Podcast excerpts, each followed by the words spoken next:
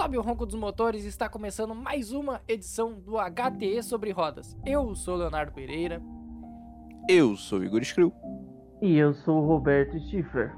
E chegamos ao excêntrico circuito da Turquia, um circuito marcado por uh, ser anti-horário, ser diferente de boa parte deles, um circuito que pode ser considerado bem único, porém que não tem entregue corridas tão, tão espetaculares, exceto a edição do ano passado. E é um GP que também tem poucas edições na sua história, mas que está de volta desde o ano passado para o calendário da Fórmula 1. Antes disso, eu lembro para vocês de nos seguir nas redes sociais, HT underline, underline esportes no Twitter e no Instagram. Siga também o perfil dedicado a esportes americanos, que é o arroba HT Clutch e acesse o site htesports.com.br, além de, obviamente, assinar nosso feed para não perder nenhuma nova edição do HT sobre rodas e também do Cine HTE. Vamos começar com dando aquela, aquela cutucada em Roberto Stifler. Sabe quem é o maior vencedor do Istanbul Park, do, do, do GP Eu da sei. Turquia? Então me conte, Igor Skrill. É mentira! Felipe Massa, que venceu em 2006, 2007 e 2008. Exatamente. Isso já define o quão, quão ok é esse GP da Turquia, Stifler? O quanto é ruim, né? Não sei. Aí fica a opinião de cada um. Mas é, esse final de semana o Hamilton vai ganhar e vai empatar, então ah, algumas coisas, algumas órbitas dos planetas serão realinhados novamente como, como se devem, tá? Então pode ficar tranquilo. Ah, O Doutor Estranho já fez muita, muita, muita loucura já. Vamos, vamos botar as coisas em ordem aqui. Esse foi um GP que durou de 2005 a 2011, aí teve um hiato e voltou na temporada passada, e essa é a segunda edição consecutiva depois do retorno. Igor, dá uma explicadinha de como é o, o Istanbul Park, porque boa parte de quem está escutando o podcast talvez não, não se lembre ou não reconheça o, o circuito. Então, Léo, é uma pista muito interessante. Ela corre em sentido anti-horário, então ela é única nesse aspecto, já que a maior parte dos circuitos na Fórmula 1 é, corre no sentido horário. E ela tem uma grande variação de curvas, digamos assim. Você tem curvas de rápida velocidade, como a curva 8, que é uma curva de quatro pernas para a esquerda, então ali você precisa de um carro com muita capacidade para curvas de alta velocidade, e ali a Mercedes, por exemplo, pode se dar bem. Ao mesmo tempo que você tem um terceiro setor muito lento, né, que é uma sequência de S assim para esquerda, para direita, muito lentos mesmo, e aí Ferrari, Red Bull podem se dar bem. Você tem mudanças de elevação, curvas cegas.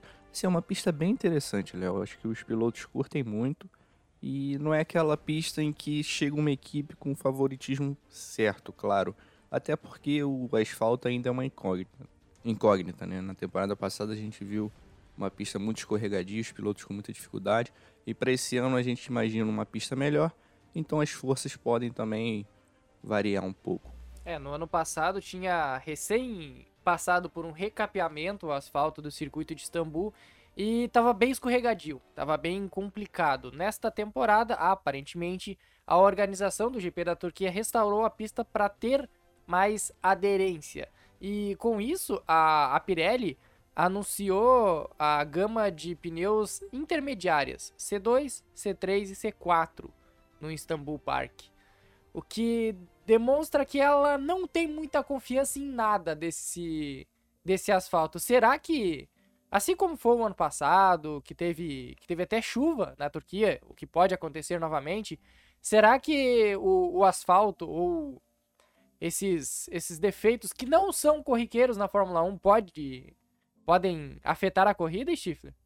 Poder podem, né, né Léo? É, é, é, é, um, é, um, é um caso, mas eu acho, eu acho difícil isso aconte- acontecer o que aconteceu ano passado é, por, por, por alguns motivos, né? O ano passado, claro, teve tudo, o problema, né, mais muito ah, mais forte, né, com A organização foi pega de Covid. surpresa, né? É, então, assim, e outra, a Covid um pouco mais forte, atrasou muito a temporada e etc.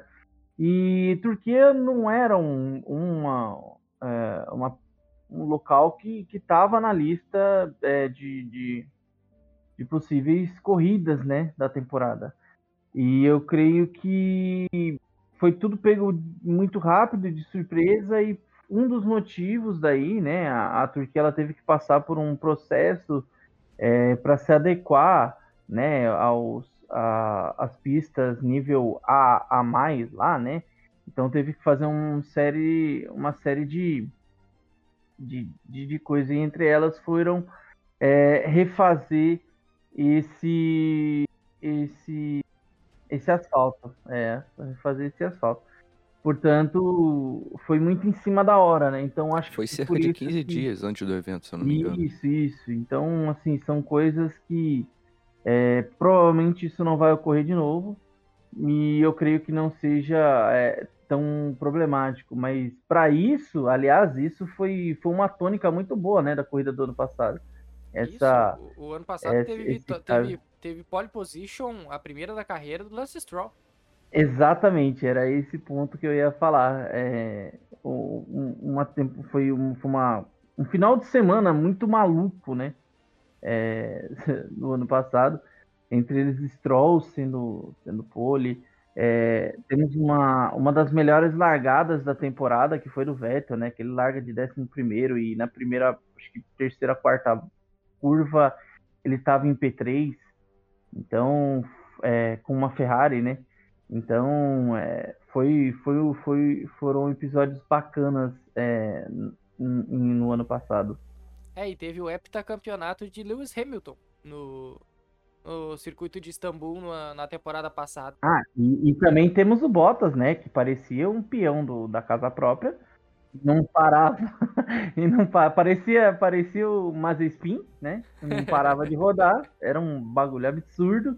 E acho que ele não conseguiu nem pontuar nessa corrida, né? Acho que foi uma das piores colocações do Bottas com a Mercedes. E assim como ano passado, o GP da Turquia desta temporada também teve os seus momentos caóticos em relação à organização e o anúncio dele. Porque ele foi anunciado de forma emergencial, apesar de que com mais tempo em relação ao ano passado, ele foi confirmado inicialmente para a primeira metade da temporada, após o cancelamento do GP do Canadá, e depois foi realocada para outubro, agora, valendo como a 16ª corrida do campeonato. Antes de ser adiada para outubro, o GP da Turquia chegou a ser cancelado, já que o país estava na lista vermelha do Reino Unido, sede da maioria das equipes da Fórmula 1. Aí teria que passar pelaquela quarentena de 14 dias em algum hotel ou em outro país antes de desembarcar de volta no Reino Unido. Será que isso pode ter algum. Não deve ter nenhum efeito, né? Mas é vale por curiosidade essa questão de. Foi um GP que, novamente, assim como o ano passado, passou por momentos conturbados para acontecer. É, mas aí um, um circuito que não tá no calendário normal, para ele vir pro calendário tem que ser sobre um contexto conturbado, não tem jeito. É que esse já tava, né? É que, tipo, o GP da Turquia tava anunciado, aí depois foi cancelado, depois foi anunciado, foi cancelado, foi anunciado de novo. Foi uma gangorra, né? A gente acompanhando as redes sociais da Fórmula 1, de repente anunciava. Fórmula 1 vai correr na Turquia em 2021. Aí você ficava felizão, né? Todo mundo gosta de uma corrida na Turquia. Aí da, daqui a pouco, duas, três semanas depois, opa, GP da Turquia cancelado porque está na lista vermelha do Reino Unido. E aí era cancelado outro e ele voltava. Mas enfim. Eu queria tanto o GP que... do Canadá, queria tanto GP do Canadá. O Hamilton também, isso eu posso te garantir. o Hamilton também. Mas que bom, né, cara, que a Fórmula 1 vai voltar para a Turquia. Acho que é um, é um circuito, é um país que, em termos de investimento, não estaria no radar da Fórmula 1 nesse momento. Não teríamos uma corrida na Turquia nesse circuito tão, tão único, numa circunstância normal. E a Fórmula 1 volta lá pelo segundo ano seguido, com uma boa história, uma boa disputa de título, uma pista que, como eu falei anteriormente, não necessariamente privilegia um carro ou outro. Então a gente tende a ver uma disputa bem legal. E tem um tempero especial aí para esse final de semana, né, Léo? Qual que é o tempero? A chuva. Ah, sim, óbvio. Como é que eu pude esquecer dela? De acordo com o portal weather.com, a sexta-feira deve ser pista seca. Mas no sábado tem 70% de chance de chuva e no domingo a porcentagem é menor, mas ainda tá na casa dos 60%. Seria a quarta corrida em. Não. A, a, é a quarta corrida em 5 GPs que vai ter pelo menos a possibilidade ou a certeza de chuva no final de semana. Para quem pediu, né, Igor? A gente pediu durante uns dois ou três episódios falando que a Fórmula 1 precisava de chuva para ser caótica novamente. Tudo está acontecendo, já que a gente pediu. A Fórmula 1 está cumprindo, ou melhor, a chuva, os países estão cumprindo. São Pedro. São Pedro. O problema é que agora a gente torce para chover e torce para chover pouco, né? Não pode chover muito. Calma aí, vamos com calma aí, São Pedro. Não chove muito, senão a corrida é cancelada. Mas é bom, né? Especialmente quando a previsão né, de uma, assim, uma tempestade, né, um furacão, não sei, algo do tipo um tufão, como já aconteceu no Japão. É uma chuva, né? E você não sabe quando ela vai cair, se vai cair, se vai cair no final da corrida como na Rússia, se vai cair só na classificação. Mas enfim, você acaba criando uma imprevisibilidade que é sempre favorável ao caos nas corridas e corridas emocionantes como no último GP, por exemplo. Então, a gente fica animado desde já quando vê uma previsão do tempo assim. Aí agora eu fiquei. Algo me passou pela cabeça. Porque nos últimos GPs, meio que tá. É, não, não temos a, a visão exata de quem é a real força do campeonato nesse momento. A principal força do campeonato. Porque a Red Bull era o melhor carro até a parada das férias. Depois disso, tiveram tantos momentos caóticos ou inesperados que não, que não fazem parte da, do, do controle dos pilotos e do das ambiente equipes. controlado da Fórmula 1. Exatamente. Que meio que se perdeu essa noção de quem é a melhor força, a principal força do campeonato. Eu não sei se a distância não diminuiu bastante e a Mercedes se aproximou ou até quem sabe ultrapassou a Red Bull nessa questão. Para mim não, Léo. Para mim a Red Bull ainda continua sendo uh, o melhor e o maior carro do grid nesse momento. É, de o que o querendo ou não o Verstappen acabou fazendo no último final de semana. Não dá para você sair de último e simplesmente chegar em segundo. Por mais que teve todo é, o detalhe sétimo, da né? chuva, né? né? É, ele chegaria em sétimo. Calma aí também. Não, mas calma, calma aí, calma aí não. O resultado é segundo. Tá, sim, vocês mas podem reclamar. Mas cê, carro, vocês Chifre. podem reclamar, mas é, você quer avaliar o, o resultado colocando em perspectiva é. o desempenho do carro, só que ele chegou em segundo porque a corrida mudou de uma hora para outra. Então o Norris, a McLaren tá Não, mas de, mas de qual, mas o, Igor, ele largou de último, cara. Se ele chegou em, em sétimo, Não, tudo bem. seria tudo algo bem. espetacular também. Mas o Leclerc tava em oitavo, por exemplo, pô, e a Ferrari é tão boa quanto a Red Bull. Beleza, tá bom, vai. Entendeu? Tu viu que o Igor tem que colocar a Ferrari na história junto. Não, é gênio. pô. Não, é porque eu não acho que Sochi tenha sido um também acho, eu- retrato eu do, do desempenho superior da Red Bull. Assim como Zandvoort Entende. não pode entrar na lista, porque Zandvoort é uma pista muito específica. ah, Spa não teve corrida e Monza eles bateram. Se fosse ao contrário, é, aí a gente, como já aconteceu com o Bottas, que não fez mais publicação, é, a gente aqui colocou ele como, nossa, que coisa espetacular que o Bottas fez. É, eu não sei por que, que no caso do Verstappen não pode ser, entendeu? Então, assim, acaba sendo. Não, mas ninguém tá falando que não foi, foi. espetacular, só que não, não dá pra colocar como parâmetro pra analisar o carro. É, não é como se ele tivesse sido mais rápido que 19 pilotos na pista, 18 pilotos na pista. Mas qual seria o outro parâmetro para ele não ser? Não, o que a gente tá Mercedes, falando é. no caso.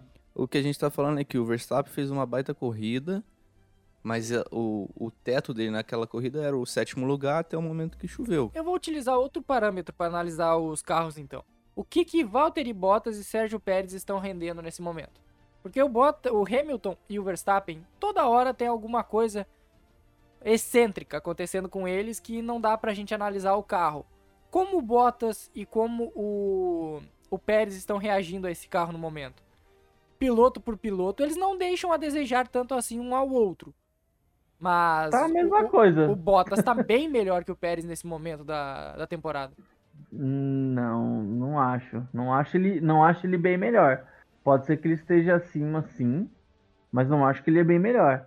Mas é, aí a gente parte por esse mesmo princípio da relação à chuva. Se não fosse pela chuva, o Pérez terminaria em terceiro, porque estava muito bem. Exato, aí, ó. Entendeu? Então, assim, não, não dá pra. Não dá pra. Não dá pra. Ah, e, e o Bottas não terminaria, acho que em décimo. É, Então, o Bottas foi assim, bem mal. Foi bem mal nessa É. Acho que o então. Bottas estava em 14 antes então. de começar as paradas. É que E assim, Pérez o que eu acho, o que eu acho mais espetacular mesmo foi a Quarto. questão do, é, do rendimento to- em todo é, da Red Bull, não só pelo fato de largar em último, é, até pelo fato quando é, não teve ali um grande problema relacionado a, a, a trânsitos, né, é, a tráfego, a, a Red Bull estava andando-se muito bem, é, coisa de tirar uns segundos até um segundo é, do Hamilton e ele se aproximou demais, até que enfim chegou, mas Até que o É Hamilton tirou o famoso, trânsito. né? Lembra? Porque o, o Hamilton estava lento, porque tinha o Daniel Ricardo na frente dele. Então, É, é. então, até por isso é difícil de você avaliar o desempenho dos carros. Mas tá mais equilibrado, da né? Rússia. Eu acho que tem algo que a gente pode de- de- confirmar. É que eles Não, estão mais sim. próximos agora. Não, e, e tá tão legal, cara, que se é capaz da gente pegar os números aqui da segunda metade da temporada e a McLaren tá ali brigando com Sim, eles pelo. sim. Né? Então são tantas histórias acontecendo simultaneamente, tantos GPs fora do controle, assim, fora de uma situação normal, 100% planejada, que acaba dando esse dinamismo e um pouco do, do ranking de forças é perdido nessa, nessa confusão toda. Mas eu, eu vou concordar com o Steve. Eu acho que a Red Bull ainda tá um pouco à frente. Mas eu não sei Não, não é- não é à tanto. frente. É que assim, É, acho que, acho que a gente acaba tendo. é, acho que é os dois pontos, tá? É, teve corrida, é, aquelas corridas bizarras na Áustria, que simplesmente a Red Bull. É, ali É, parecia que a distância era bem... É, parecia que o é, campeonato tinha ali acabado parecia sacanagem. Ali parecia sacanagem. Como em Mônaco, parecia que as Mercedes falaram. Nossa, até Mônaco, né? Que acho que foram quatro corridas em sequências, com a Mercedes sempre chegando bem. E o Verstappen, acho que nem completando, né? Teve uma que, que não completou. Mônaco também não foi bem. Então, assim, a gente também colocou, falou, nossa, peraí, acho que agora a Mercedes se colocou. Então, assim, é, o campeonato tá legal justamente por isso. Não tem, assim, uma grande força. Tá ali. Um joga pra cá, outro joga pra lá, outro vem pra cá.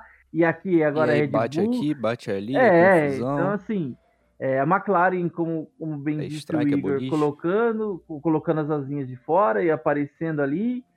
É uma pena que não tenha mais alguma equipe que também esteja fazendo isso, né? É, seria bem legal tivesse é, mais uma equipe é, mais próxima da McLaren, porque hoje parece parece-se muito que é, são ali, vamos dizer assim, no primeiro nível, né? é, Mercedes e, e Red Bull.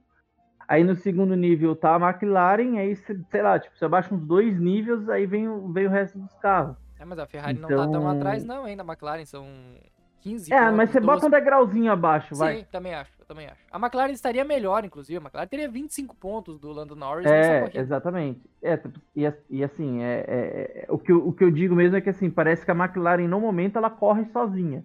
Só ela. Tipo, Não tem. Ele não consegue chegar nos dois da frente, assim, com, com muita intensidade para brigar, mas ele também não tem ninguém que chega perto dele. Então, é, eu acho que, que tá, que tá nesse, nesse, nesse nível aí. Mas eu, eu espero que a Ferrari ainda consiga melhorar ainda mais. Eu gosto chegar. da chance da Ferrari na Turquia, hein?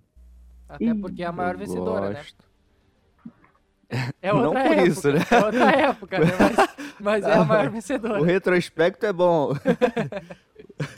Ganhou três vezes as três com o Felipe Massa em 6, 7 8. Só pra, pra deixar bem claro o que, que era diferente a Ferrari em 2006, 2007 e 2008. O, Mas eu gosto. O, o Eu não Raikkonen sei, não cara. ganhou nenhuma, não? O Raikkonen ganhou de Hum, McLaren. Ah, de McLaren. Uma coisa que eu acho interessante, cara, desse circuito da Turquia é que se você olhar pro último setor, ele lembra até um pouco aquela chatice do da- de Barcelona. É muito lento aquele último setor. Então a Ferrari, por exemplo, era um dos melhores carros no último setor em Barcelona. E se a gente olhar pro GP do ano passado, pô, tanto o Vettel quanto o Leclerc fizeram uma ótima corrida. Óbvio que tem uma circunstância de pneu, não sei o quê, mas ainda assim foi um desempenho muito bom. Então acho que dá pra ficar um pouco otimista. Talvez a Ferrari esteja melhor que a McLaren nesse final de semana. E aí essa disputa pelo terceiro lugar volta àquela situação de equilíbrio, de troca de resultados que a gente viu durante a maior parte da temporada. Eu gosto das chances da Ferrari, Leclerc tá com um motor novo, trocou na Rússia, veio lá de trás. Enfim, então é para ficar de olho, cara, é para ficar de olho. Tô confiante. Além de uma pista desafiadora, será que ela é uma pista com boas possibilidades de ultrapassagem? Porque ela não tem aquela reta clássica, tipo, longa, aquele local do ponte freado, onde todo mundo vai ultrapassar. Ela não tem isso como característica. Eu acho, Léo, que é sim, mas não é a melhor do mundo. Mas eu digo que é pelo seguinte motivo. O terceiro setor, ó, você sai de um. Antes de, de chegar no terceiro setor, se eu não me engano, você tem um S e aí você tem uma grande reta que é meio curva para chegar na, nessas curvas lentas do terceiro setor. Nessa reta curva você consegue pegar o vácuo. E aí na sequência de S's do terceiro setor propriamente dito, você consegue fazer linhas diferentes. Então você consegue colocar por fora e você sai por dentro na segunda e você vai dando X. E aí você chega meio que numa disputa onde ninguém teve a linha perfeita na reta principal, que é curta, mas tem essa, essa situação específica, que os carros saem colados, um traciona melhor, o outro traciona pior, e aí você tem uma disputa. Então assim, não é a melhor pista do mundo, não é, não são ultrapassagens fáceis, por exemplo, numa reta muito longa, onde você ultrapassa antes mesmo da freada. Não é, mas eu acho que tem boas chances de ultrapassagem sim tem algo que pode apimentar essa corrida, que é a. Talvez o Lewis Hamilton trocar o, o motor. O, o, Toto Wolff deixou em aberto para a Sky Sports News. Ele disse que é uma possibilidade. Quando e como, no entanto, ainda não está decidido. O mais importante é que você não abandone por causa de um problema de confiabilidade. Você pode lidar com oscilações fechando em segundo ou em terceiro. O campeonato é longo. Mas se você quebrar e aí fica aquela dúvida, porque se o Hamilton realmente trocar o motor, aí já muda completamente o roteiro dessa corrida. Que se se espera uma briga entre Verstappen e Hamilton pela vitória, aí vai ser mais ou menos um roteiro semelhante ao que a gente viu na Rússia e talvez tão semelhante que até a chuva possa ser incluída na história. Eu gostaria que o Hamilton trocasse agora, tá? Porque Assim, como, como eu falei, é um GP que não tem uma força clara. Né? Não é como se a Mercedes fosse o melhor carro, a Red Bull fosse o melhor carro. Então, tem esse quê de imprevisibilidade. E aí depois você tem uma sequência nos Estados Unidos, onde a Mercedes tem um excelente histórico e o Hamilton também. Cansou de vencer corrida lá. E o México, onde a Red Bull tem um ótimo histórico e o motor sempre fala alto, porque é uma corrida na altitude, você tem uma reta muito longa. E depois o Brasil, que é mais um caso parecido. Corrida na altitude de São Paulo, não é comparado com a da Cidade do México, mas está ali os, os 900 metros, né? É, tem a subida ali do café. tem a subida do café. A altitude de São sério? Paulo é. É sério, mano. São Paulo é. Né, não, não. A altitude de São Paulo, olha só. Ele comparou a altitude da cidade do México com a cidade pô, de São Paulo. Se... Não, não comparei. Pô, não compa... 760 só... metros. Pô, a, a, a, pista é feita onde? Em cima dos prédios de São Paulo, é isso? Pô, você tá de brincadeira comigo. Ai, ai. ai, meu Deus. Ah, e sempre bom lembrar, tá? É o GP do México, tá? Bom, Red Bull, Pérez, ó, oh, por favor. Não vai ter vitória do Pérez, eu te garanto isso. Garanto que não oh, vai ter. Aposta? Não, sabe por que, que não vai ter, Roberto Schiffer? Porque se, o, se a Red Bull tiver domínio pro, pro Pérez ser o líder, ele vai entregar a corrida pro Verstappen. Não vai, quer apostar? Capaz que não, Schiffer, capaz que não. Tu vai ver, tu vai ver, tu vai ver. Respeita o meu Pérez, o Verstappen vai chegar em quarto. Olá. Primeiro Pérez, segundo Bottas, terceiro Hamilton e Achei quarto... que ia dizer o Chumaquinho no momento quando tu... Hum, não, tá maluco? Também sou doido. Pô, tá maluco? Não, pode, pode anotar aí, pô. Tá GP bom, do tá México, tá vitória do Pérez. aqui, anotado aqui, já... Já botei aqui, nas, até nas nossas apostas aqui, já tô, tô aposta pro GP do México. Boa. Ah, vai, vai, Igor, continua falando da altitude de Abu Dhabi, da altitude de. São Paulo. Fiquei bolado. Não, não vou falar mais nada, não. Muda de assunto aí. Não vou falar mais nada, não. Ai, atitude de São Paulo, atitude de São Paulo, pô. Caramba, cara. Não, assim, tem uma leve altitude sim, mas não acho que não chega a influenciar, não, Igor. Eu entendi. O que eu, o que eu, o que eu acho que tem uma, um, um grande problema no, no, GP, não é um problema, né? Mas é um, o que causa uma grande diferença é, é, é, entre aspas, a irregularidade né, de Interlagos, né?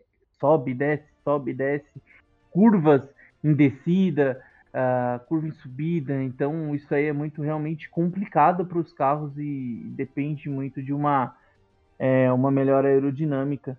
E a gente sabe que, que as melhores, a melhor aerodinâmica do campeonato esse ano é da Red Bull. Então, ela tem uma leve vantagem mesmo. Tá, e o, o que que tu acha, Tifler? Concorda com o Igor que deveria ser o momento de trocar o motor? Algo que a gente tava falando em off, né? Espera, falta sete corridas. Seis, se, se tirar essa. Não é tempo demais para tu trocar o, o, motor agora e acreditar que ele não vai dar problema até o final? É, assim, vamos. Tudo bem. É, teve, teve uma série de fatores. Mas se em 14 corridas os caras já trocaram três motores. É, a conta não fecha. A conta não fecha pro final Algo do campeonato. De errado pô. não está certo. É, não, a conta não fecha. Eu até entendo, mas a conta não fecha. É, principalmente se você está disputando o título. É, assim como uh, o, a questão do, do Verstappen ter mudado na semana na, no último GP também não, não fez muito sentido. Mas é, bom, vamos ver o que, que, o que, o que pensam a Mercedes, né?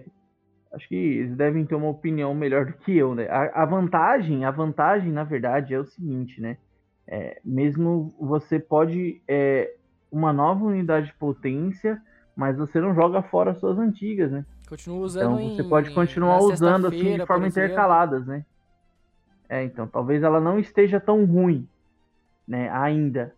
É, então tem algumas corridas que talvez que a Mercedes até fala assim, isso aqui a gente não tem chance nenhuma. Então vamos botar um motorzinho aqui um pouco mais velho. É, o, o é, Hamilton é, fazer tem, tem dois motores nesse momento. Ele usa um motor para correr no, na corrida mesmo, nos treinos, e outro para fazer treino livre.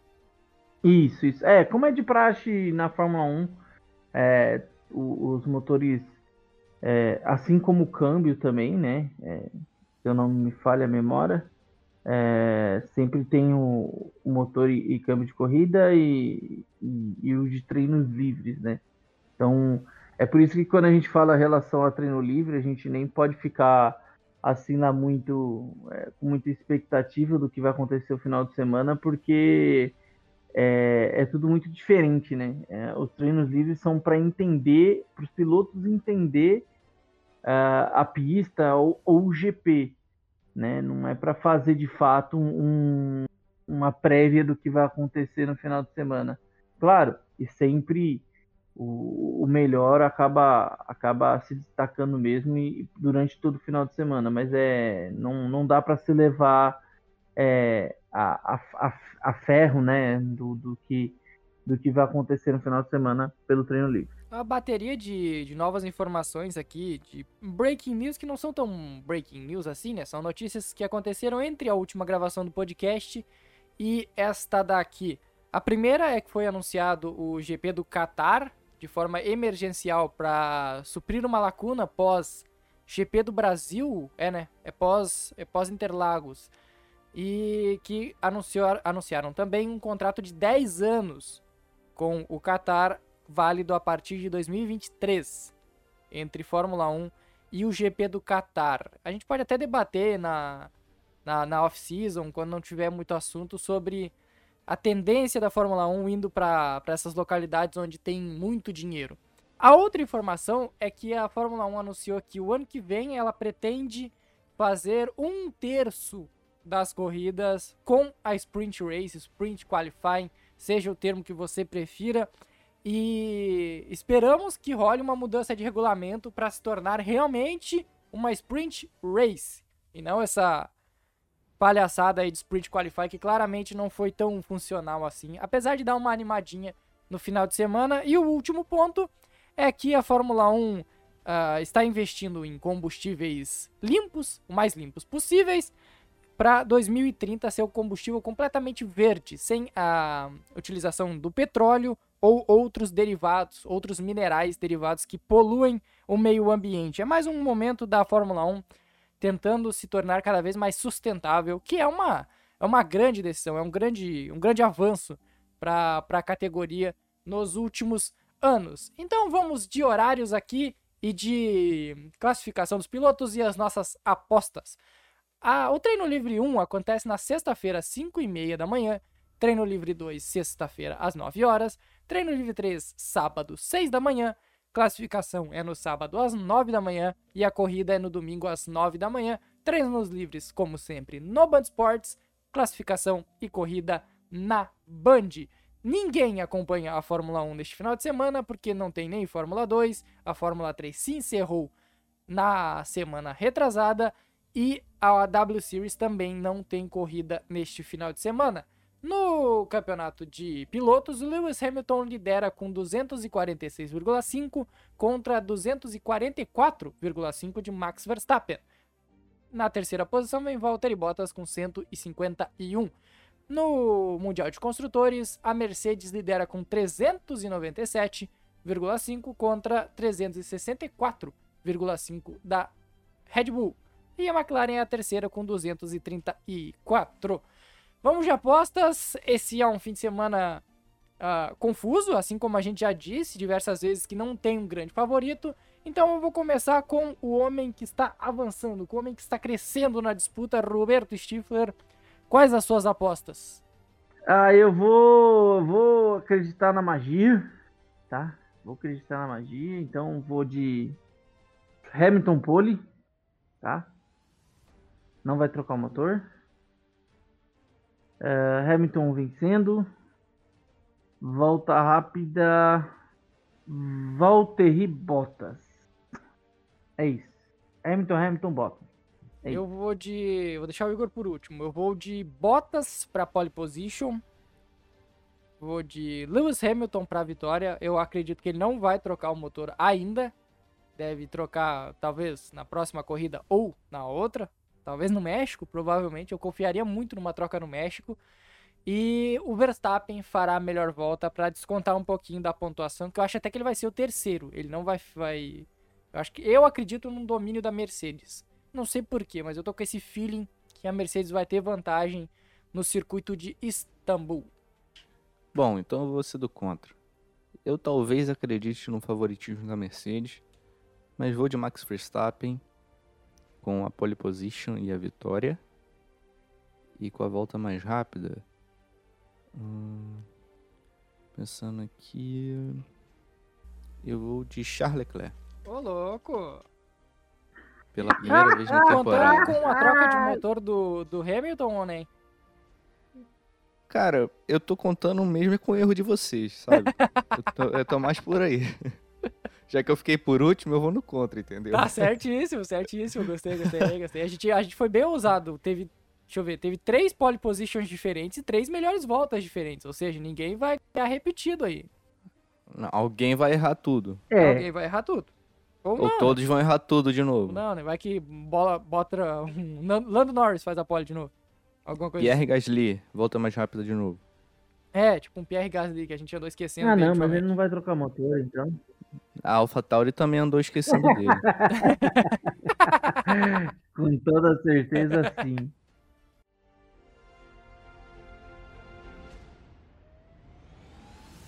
Então vamos encerrando mais uma edição do HT sobre rodas. Nos siga nas redes sociais e assine o nosso feed para não perder nenhum novo episódio. Até a próxima semana. Valeu!